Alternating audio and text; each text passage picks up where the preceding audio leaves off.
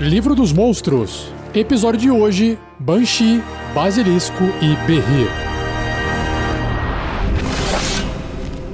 Regras do DD 5E. Uma produção RPG Next.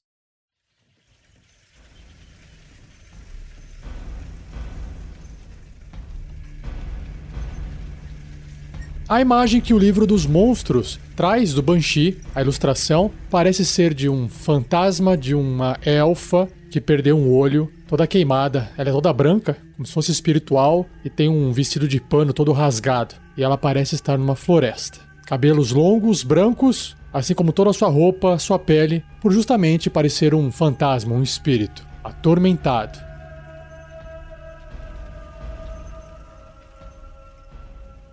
Banshee. Quando a noite cai, viajantes desafortunados ouvem choros baixos da morta desamparada. Esse espírito lamentável é uma Banshee, uma criatura rancorosa formada a partir do espírito de uma elfa. Olha só, então a ilustração tem uma elfa porque sempre é um espírito de uma elfa. Legal. As Banshees parecem esquálidas formas luminosas que lembram vagamente suas características mortais. O rosto de uma Banshee está envolto em um emaranhado de cabelos, o corpo vestido com trapos esfarrapados que vibram à medida que ela se move.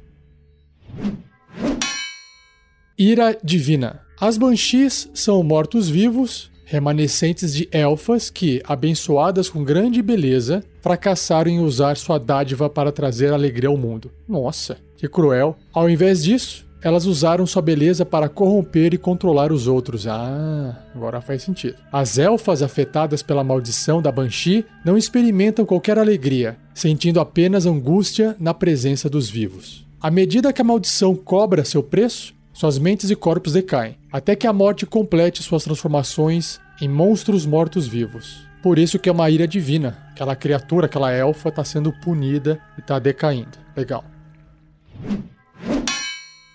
Limite do sofrimento. Uma Banshee torna-se eternamente limitada ao lugar de seu falecimento, incapaz de se aventurar a mais de 7 km e meio desse lugar, que são 5 milhas, mais ou menos. Ela é forçada a reviver cada momento de sua vida com perfeita memória, ainda assim se recusa a aceitar a responsabilidade por sua ruína. Eita.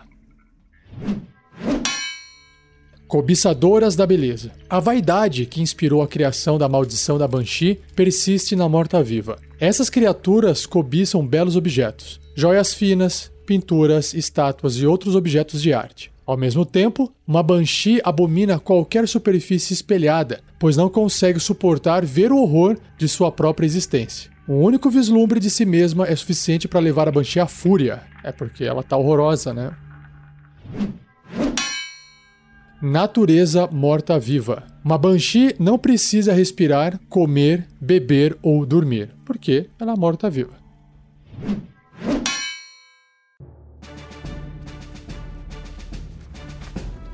Blocos de estatística da Banshee. Então, a Banshee é um morto-vivo médio, tamanho de um humano, né? Porque era uma elfa, então tamanho médio, com alinhamento caótico e mal. Olha só. Classe armadura 12, pontos de vida 58. Então, apesar de ser fácil de acertar ela, ela dura um tempo porque tem 58 pontos de vida, o que é bastante. Deslocamento dela é zero, mas ela plana 12 metros no turno, o que é bastante também. São 40 pés de deslocamento. Sobre os seus atributos de força, destreza, constituição, inteligência, sabedoria e carisma, a força é 1, é o menor possível. Já a destreza, bem melhor, 14. E um outro atributo que é bem acima da média é o carisma, que é 17. O resto fica ali na média mais ou menos. Esse carisma 17 provavelmente é o que dá a Banshee uma característica de intimidação, de manipulação, de conversa que provavelmente ela tinha em vida para poder enganar as pessoas e isso se mantém ali na forma morta-viva dela. Seja pela beleza que ela tinha, ou seja pelo poder de influência. Ou até por intimidar, botar medo, esse tipo de coisa. Isso que representa o carisma alto. Testes de resistência. Então ela tem ali sabedoria mais 2 e o carisma mais 5, como eu já expliquei. Agora, resistência a dano são vários. Dano de ácido, elétrico, fogo, frio, trovejante, contusão, perfurante e cortante de não ataques mágicos são reduzidos todos pela metade. E ela também tem imunidade a condições que são agarrado, não pode ser agarrada, ela não pode ficar caída, porque ela flutua, é um fantasma, ela não pode ser enfeitiçada, talvez por ter sido uma elfa, envenenada, porque ela está morta, exausta, impedida, inconsciente, paralisada ou petrificada. São muitas condições aqui, hein? Quase todas na lista. Sobre os seus sentidos, ela tem visão no escuro de 18 metros, que são 60 pés, e percepção passiva de 10, que é o padrãozão. E ela se comunica usando o comum e o élfico. Nível de desafio dela é 4. Então é um bom nível de desafio aí para aventureiros que estão começando uma jornada desde o nível 1. Ela concede 1.100 pontos de XP se derrotada. E dentro das características dela, ela tem duas: detectar a vida e movimento incorpóreo. Então, o primeiro diz que a Banshee pode sentir magicamente a presença de criaturas vivas até aquelas 5 milhas de distância, 7,5 km, que é exatamente a limitação que ela tem de deslocamento de onde ela morreu. Ela sabe a direção geral dessas criaturas, mas não sua localização exata. Então ela sente e ela vai para aquele lado. Legal. Então ela detecta a vida. E outra, criaturas vivas. Então, podem ser os próprios aventureiros, pode ser um esquilo, pode ser um cachorro, pode ser um gigante. São criaturas vivas. E o movimento incorpóreo diz que a Banshee pode se mover através de criaturas e objetos como se eles fossem terreno difícil, ou seja, ela gasta o dobro do movimento. Não passa reto como se não tivesse nada. Ela dá uma desacelerada ali. E ela sofre 5 ou 1 de 10 de dano de energia se terminar o seu turno dentro de um objeto. Mas não diz se terminar o seu turno dentro de uma criatura. Imagina o desespero da criatura que tem uma Banshee que tá parada dentro dele ali. E as ações, ela tem três: o toque corruptor, que é o ataque dela, o aspecto horripilante e o grito, que é uma habilidade que ela pode usar. O toque corruptor é um ataque corpo a corpo com magia. Ela tem mais 4 para atingir o alvo. Se ela acertar, o alvo perde 12 de vida média ou 3d6 mais 2 de dano necrótico. E é muito dano isso aqui, hein? Já sobre o aspecto horripilante, cada criatura não morta-viva até 18 metros a Banshee que puder vê-la, ou seja, 60 pés, que é o mesmo raio da visão dela no escuro, deve ser bem sucedida num teste de resistência de sabedoria com dificuldade 13 ou ficar amedrontada por um minuto. Então imagina, uma criatura não morta-viva já enxergou, já pode ficar amedrontada só de ver ela. Um alvo amedrontado pode repetir esse mesmo teste de resistência no final de cada um dos seus turnos, com desvantagem se a Banshee estiver na sua linha de visão, terminando o efeito sobre si se obtiver sucesso. Se o alvo for bem sucedido no teste, ou seu efeito terminar nele, ele fica imune a essa habilidade chamada Aspecto Horripilante da Banshee pelas próximas 24 horas. É, senão ele passaria no teste e ficaria de novo amedrontado, né? Então, passou no teste, não, ele conseguiu suportar e por um dia inteiro ali, 24 horas, ele não vai mais sofrer dessa visão, desse aspecto horripilante dela. E a última habilidade de ação é um grito que ela pode fazer uma vez por dia, ou seja, ela faz e depois ela tem que fazer um descanso longo para recuperar. A Banshee libera um grito lúgubre, considerando que ela não esteja sob a luz do sol. Hum, legal. Esse grito não produz efeito em constructos e mortos-vivos. Todas as outras criaturas que estejam até 9 metros dela, 30 pés, que puderem ouvi-la, devem realizar um teste de resistência de constituição com dificuldade 13. Se falhar, uma criatura cai a zero pontos de vida. Uau! Não importa a quantidade de pontos de vida que a criatura tem, ela cai para zero. Se obtiver sucesso, a criatura sofre 10, ou seja, 3d6 de dano necrótico. Que legal. É basicamente o grito faz com que as pessoas fiquem conscientes, por isso que cai a zero pontos de vida. Cara, que perigo isso, hein? Muito legal.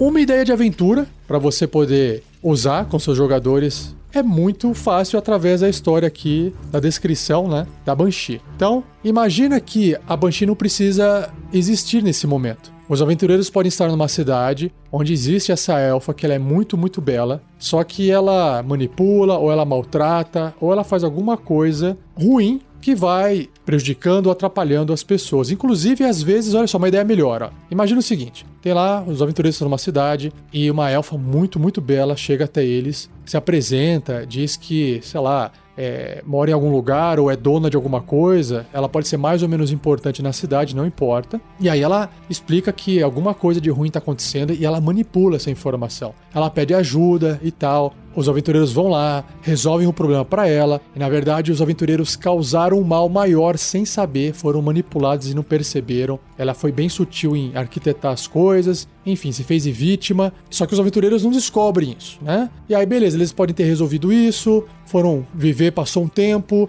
e ela continua fazendo isso, e quando eles voltam, talvez ela esteja já envelhecendo, ou a elfa procura eles num outro momento já meio deformada, meio feia, e fala que ela tá passando por uma maldição, que ela precisa de um objeto não sei da onde, enfim. Eventualmente, essa elfa ela pode morrer e acaba a história dela. E aí imagine que depois de um tempo, os aventureiros retornam para esse local e encontram ela, ou melhor, toda a população, todo mundo que foi manipulado, que foi afetado direto ou indiretamente pela elfa, quando era viva, resolve abrir a boca, uma vez que ela já está morta, porque ela, ela tinha poder e ninguém podia falar nada, agora que ela morreu, o pessoal desabafa. E aí os aventureiros ficam sabendo, meu Deus, essa elfa que a gente ajudou na verdade era uma bandida, é uma vilã. Só que o problema ainda não acabou. Ela volta. E aí ela volta e começa a matar aqueles que falaram que ela era ruim, que ela era vilã. E aí tem um novo vilão, um novo problema para ser resolvido na cidade. Essa é uma ideia de aventura com a Banshee. Se você tiver uma ideia diferente, uma ideia melhor, acesse o fórum do RPG Next, onde você pode escrever lá a sua ideia com base nos monstros. Link no post.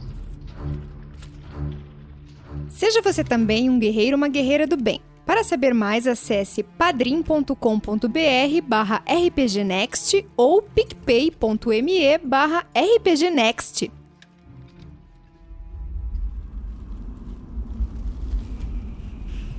A próxima criatura do livro se chama Basilisco e a ilustração dele é de um lagarto, bem feioso, só que ao invés de ter quatro patas, ele tem oito, quatro de cada lado. Nas suas costas tem, parecem vários espinhos assim feitos de ossos, bem compridos, que saem desde a da cabeça, percorrendo a coluna, vai até a ponta do rabo. E é um lagartão meio forte assim, que anda com todas as patas no chão. Viajantes às vezes encontram objetos que se parecem com pedaços de esculturas de pedra extremamente realistas de animais selvagens. Olha só a dica aí. As partes que faltam parecem ter sido arrancadas à dentada. Exploradores experientes reconhecem esses restos como avisos, sabendo que o basilisco que as criou possivelmente esteja próximo.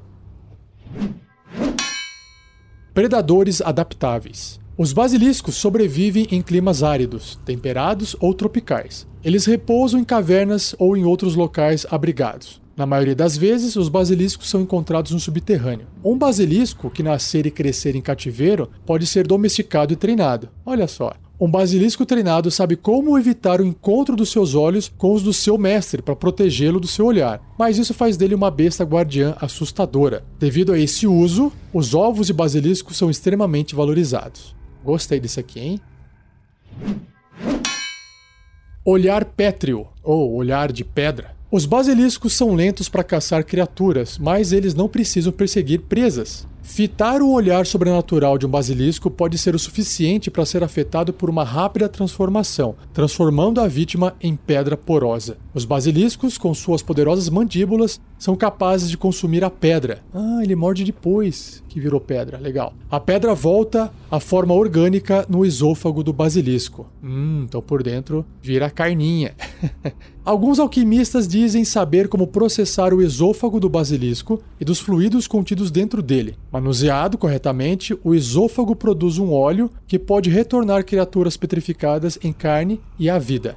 Infelizmente para tais vítimas, quaisquer partes perdidas na forma de pedra continua faltando se a criatura for revivida. Nossa, imaginador.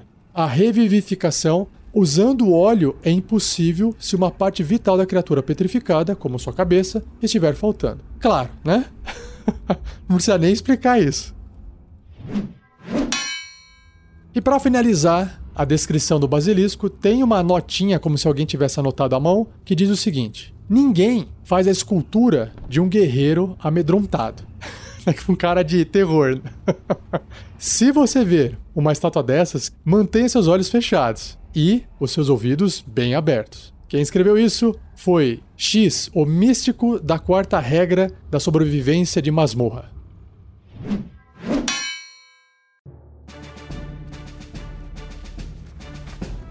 Estatísticas do basilisco. Então ele é uma monstruosidade média. Então imagina se um ser humano pudesse andar no chão assim, é mais ou menos esse tamanho. E a sua tendência, o alinhamento dele é imparcial, não tem alinhamento. Então ele não age de forma boa ou age de forma má, ele simplesmente age como um bicho, tentando sobreviver e viver a sua vida ali. Sua classe de armadura é 15 e é uma armadura natural. Pontos de vida 52, bastantinho. Deslocamento 6, normal. Sobre os seus atributos, ele tem uma força alta, que é 16, uma destreza abaixo da média, que é 8, uma constituição alta, que é 15, uma inteligência 2, assim como todo animal, mas nesse caso é uma monstruosidade. Sabedoria 8, abaixo da média, mas não tão baixo assim, e carisma 7. Ele tem visão no escuro de 18 metros, legal. Não tem nenhum idioma, não compreende nenhum idioma, então não fala, não entende nada. E o seu nível de desafio é 3, concedendo 700 pontos de experiência. Bom, Aí o basilisco tem uma habilidade chamada Olhar Petrificante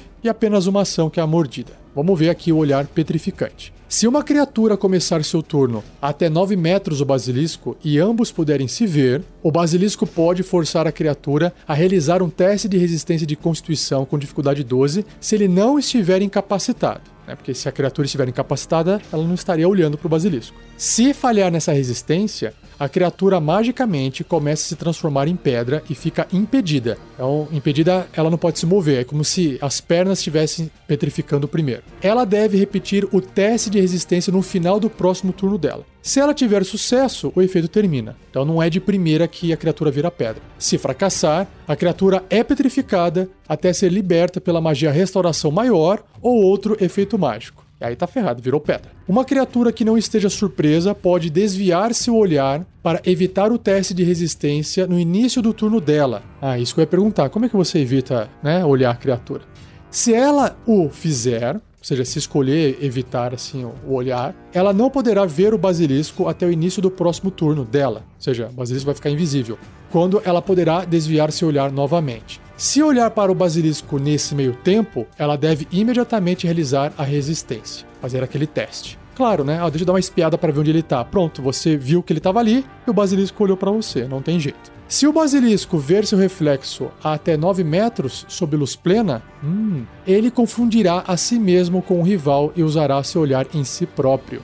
Resumindo, você pode usar um espelho, uma coisa que reflete imagem, contra a criatura para fazer ela mesma se transformar em pedra. Claro que o basilisco também tem que fazer o teste de resistência. Se ele falhar, ele vai ter as perninhas petrificadas e depois se falhar de novo, vira pedra completamente. Usa-se a mesma regra. Bem legal, mas. E as ações Apenas a mordida é um ataque corpo a corpo com arma, mais 5 para atingir, e o alcance é 1,5m, um alvo adjacente. Se acertar, causa 10 de dano, 2d6 mais 3 de dano perfurante, porque os dentes são pontudos, né? Então perfura. E mais 7 de dano de veneno, 2d6 de dano de veneno. A mordida dele é venenosa. Bem legal.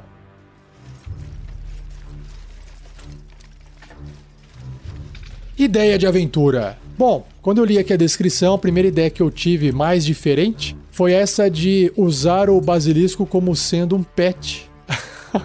um animal que foi domesticado e treinado pelo seu dono. Só que, olha só que interessante, os aventureiros foram chamados para um local para poder lidar com o basilisco, porque o seu chefe ou o seu dono morreu por algum motivo que não se sabe, e o basilisco está lá solto e, sei lá, entraram funcionários ou atendentes ou alguém foi tentar socorrer o dono que morreu e aí o basilisco estava lá e acabou olhando para a criatura ou vice-versa e aí as pessoas começaram a se petrificar e agora tá todo mundo com medo. O basilisco tá lá dentro e já comeu a primeira vítima dele, que na verdade foi um acidente, né? Apesar de ele ter sido domesticado, sem o dono para controlar ele, ele petrificou alguém por acidente e resolveu comer aquela pessoa porque ele, sei lá, pode estar preso em algum lugar e aí ele tem que comer para poder sobreviver. E aí você já tem um problema com o basilisco. E aí isso pode ser a porta de entrada para um problema maior, que é o que aconteceu com o dono. Será que alguém matou o dono? Será que alguém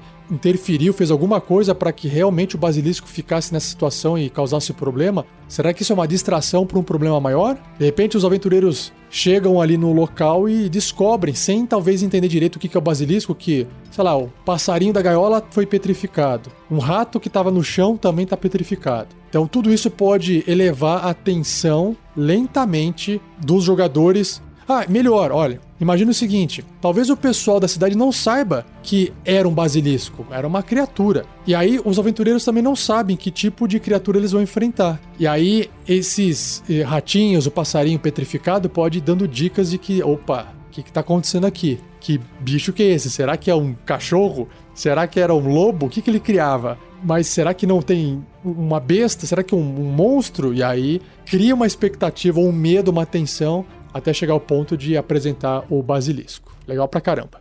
Não se esqueça de deixar também a sua ideia de aventura com o basilisco no fórum do RPG Next. Link no post.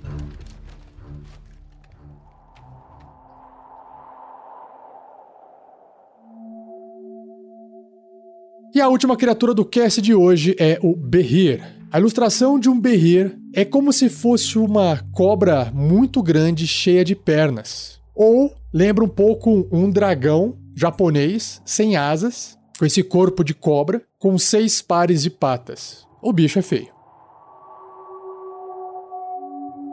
Berrir. O sinuoso berrir rasteja pelo solo e escala pelas paredes para alcançar suas presas. Seu sopro elétrico pode incinerar a maioria das criaturas. Até mesmo oponentes mais poderosos são constringidos em seu corpo enrolado e devorados vivos. Tá aí, falei? Parece uma cobra. A forma monstruosa do Berrir lembra uma combinação de uma centopeia com um crocodilo. Sua pele escamada vai da coloração ultramarina até azul escuro, esmaecendo para azul claro em sua parte inferior.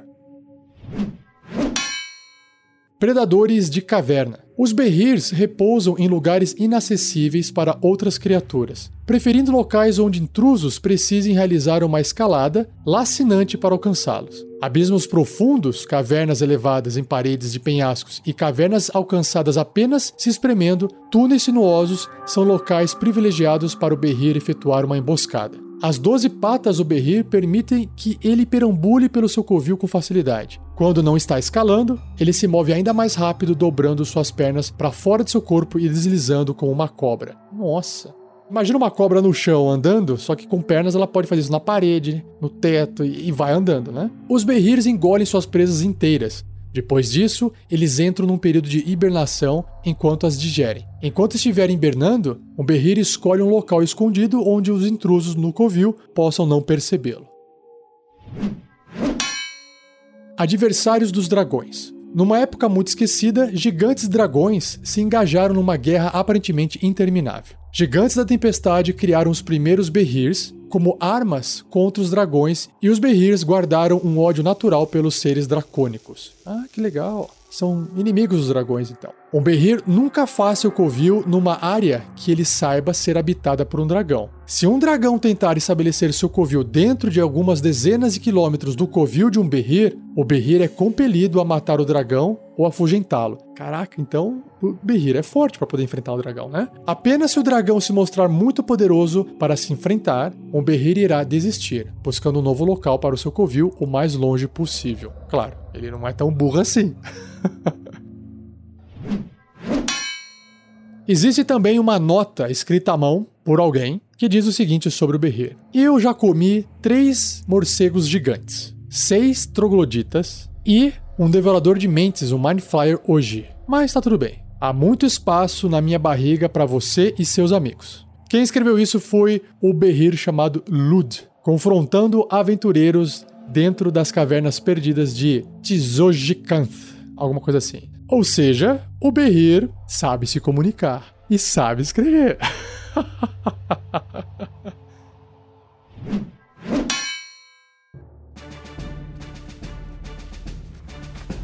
Então vamos para o seu quadro, seu bloco de estatísticas. O Berrir é uma monstruosidade enorme, e o enorme é depois do grande. Então você tem um humano que é médio, aí você tem, por exemplo, um ogro que é gigante, e aí você tem o huge que é enorme. Sua classe de armadura é 17, uma armadura natural, e ele tem 168 pontos de vida. Nossa, é uma criatura bem forte mesmo. Seu deslocamento é de 15 metros, bem rápido, 50 pés. E ele pode escalar, tem uma outra velocidade de deslocamento que é escalada. Então ele vai andar na parede nessa velocidade, que é de 12 metros, 40 pés. Uau! Sobre os seus atributos, nossa, são bem altos. Força 23, bem forte. Destreza 16, bem ágil. Constituição 18, também bem resistente aqui. A inteligência é 7, ou seja, né, abaixo da média aí, mas o suficiente para poder ter uma linguagem. Sabedoria 14, alta, acima da média. E o carisma 12, um pouquinho mais alto só. E sobre suas perícias, ele tem furtividade mais 7 e percepção mais 6, ou seja,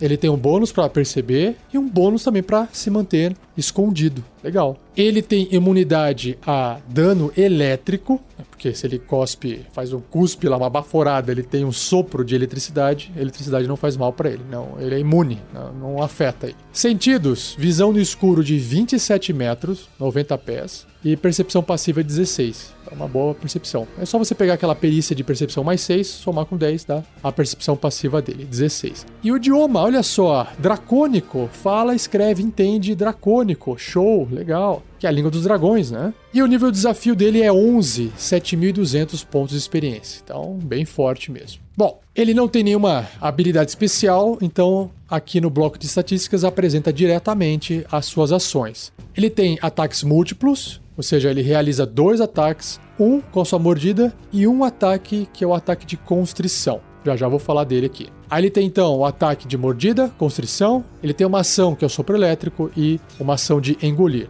A mordida é um ataque corpo a corpo com arma, mais 10 para atingir. E o alvo pode estar até 3 metros de distância, olha só. Então é o dobro da distância normal durante o jogo, né? Do DD. O acerto, se acertar, causa 22 de dano médio ou role 3 de 10 mais 6, e esse dano é perfurante por causa dos dentinhos da mordida dele. O ataque de constrição também é um ataque corpo a corpo com arma, também tem mais 10 para atingir, só que o alcance é um metro e meio, né, um quadradinho. E a criatura aqui ela pode ser grande ou menor. Olha só que legal. Ou seja, basicamente ele vai enrolar a partir de um ogro ali, por exemplo. Se acertar esse ataque de constrição, né, se conseguir enrolar na criatura, imagina que ele vai apertar a criatura, causando 17 de dano, ou seja, 2d10 mais 6 de dano de contusão, porque tá esmagando, né? Mais 17, 2d10 mais 6 de dano cortante, porque imagino que. Por que, que tá cortando? Bom, provavelmente ele tem alguma coisa na pele que ao. Ah, eu acho que são as suas garras. Ah, isso aí. Provavelmente o dano é cortante do ataque de constrição dele, porque ele vai usar as suas patas com as suas unhas ali para ir cortando e esmagando a criatura, o seu alvo. Então, o alvo fica agarrado pelo Berrir. Ele tem uma dificuldade de 16 para conseguir escapar, se o Berrir ainda não estiver constringindo uma criatura e o alvo é impedido até o agarrão terminar. Claro que se ele estivesse constringindo, não teria por que constringir novamente. Muito bom, que legal. Sobre o sopro elétrico, né, a sua baforada de eletricidade, ela recarrega se o mestre tirar num D6, 5 ou 6. Ou seja, tem uma chance em 3 de recarregar. Então, o que a habilidade faz? O ataque, né? A ação. O Berrir expele uma linha de eletricidade de 6 metros de comprimento por 1,5 metro de largura, que é o quadradinho ali do tabuleiro. Cada criatura na linha deve realizar um teste de resistência, de destreza, que vai tentar desviar, com dificuldade 16, sofrendo 66. Uau! 12 de 10, 12 dados de 10 faces. Imagina você jogando 12 dados de 10 faces na mesa, assim, que legal. De dano elétrico se falhar na resistência ou metade desse dano se obtiver sucesso. Uau, caramba, é forte. E por fim, a última ação é engolir. O Berrir realiza um ataque de mordida contra um alvo médio ou menor que esteja agarrando. Legal, ou seja, para estar tá agarrando ele tem que ter feito o ataque de constrição. E aí, se o alvo for médio ou menor, ou seja, um humano, um anão, um aventureiro, legal, né? Vai poder engolir. Se o ataque atingir, o alvo também será engolido e o agarrão termina. Claro, né? Você saiu do agarramento e foi pro estômago dele. Enquanto estiver engolido, o alvo estará cego e impedido, né? Não pode sair do lugar e não enxerga nada. Ele terá cobertura total contra ataques e outros efeitos de fora do berrier, claro, né? Se alguém soltar uma bola de fogo fora, não vai pegar nele. E sofre 21, que são 6d6 de dano ácido. Está sendo digerido no começo de cada turno do berrir. Um berrir pode ter apenas uma criatura engolida por vez. Ah, ele tem um estômago um pouco pequeno, coitado. Se o berrir sofrer 30 de dano ou mais em um único turno, por uma criatura engolida, hum, o Berrir deve ser bem sucedido num teste de resistência de constituição com dificuldade 14 no final desse turno ou regurgitará a criatura. Faz sentido. Que cairá em um espaço a até 3 metros do Berrir. Se o Behir morrer, uma criatura engolida não está mais impedida por ele e poderá escapar do corpo usando 4 metros e meio de movimento, estando caída ao sair. É, vai sair meio que se arrastando, né? Porra, que legal. Gostei muito do Behir. Tá aí.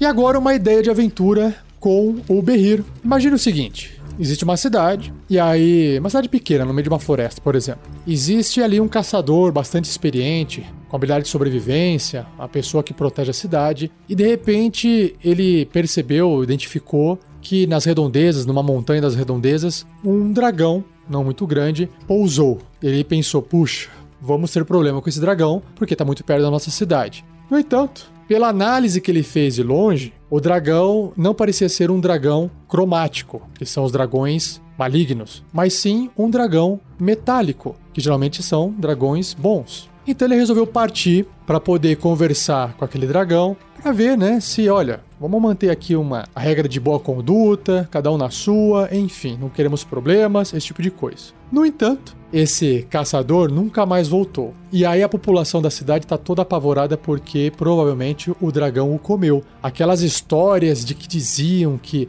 um dragão metálico era bom, na verdade é tudo mentira. O dragão comeu o grande ajudante, o grande caçador da cidade. E agora os aventureiros foram contratados para poder eliminar essa ameaça que é o dragão. E aí, no caminho para conversar com o dragão, pode ser que eles encontrem o dragão, lutem contra o dragão e o dragão se defenda. E fala: gente, vocês estão malucos, eu não fiz nada, enfim. Ou eles chegam lá e o dragão tá morto. Será que o caçador matou o dragão? E aí existe um berrir por trás da história. Na verdade, o berrir comeu o caçador. O berrir pode ter atacado e matado o dragão. E aí o problema é maior do que eles imaginavam.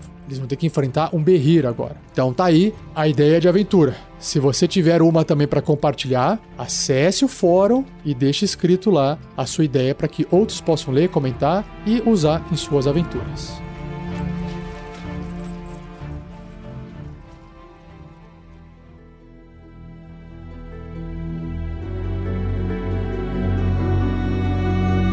Se você tiver dúvidas sobre as regras do D&D 5e, envie um e-mail para mim, rafael47@rpgnext.com.br ou escreva no post desse episódio. Eu vou ler esses comentários e vou depois preparar um episódio especial só respondendo essas dúvidas. Não se esqueça de compartilhar, é muito importante. Gostou? Compartilha. Um muito obrigado ao editor Gleico Vieira Pereira e não deixe também de comentar com seus amigos e amigas que não conhecem ou não ouvem podcast para procurarem por RPG Next no Spotify, tá bom? Ou se quiserem apresentar só sei lá, o Regras do DD 5E também, se digitar lá no Spotify, vai aparecer. Ah, eu só gosto de Tarrasque na Bota. Também, se digitar no Spotify, vai aparecer. Você pode assinar programas separados ou acompanhar todos os nossos podcasts num único local, tá bom? E não perca o próximo episódio, onde eu irei apresentar todos os tipos de beholders ou observadores. Beleza? Então, um muito obrigado, um abraço e até o próximo episódio. Tchau!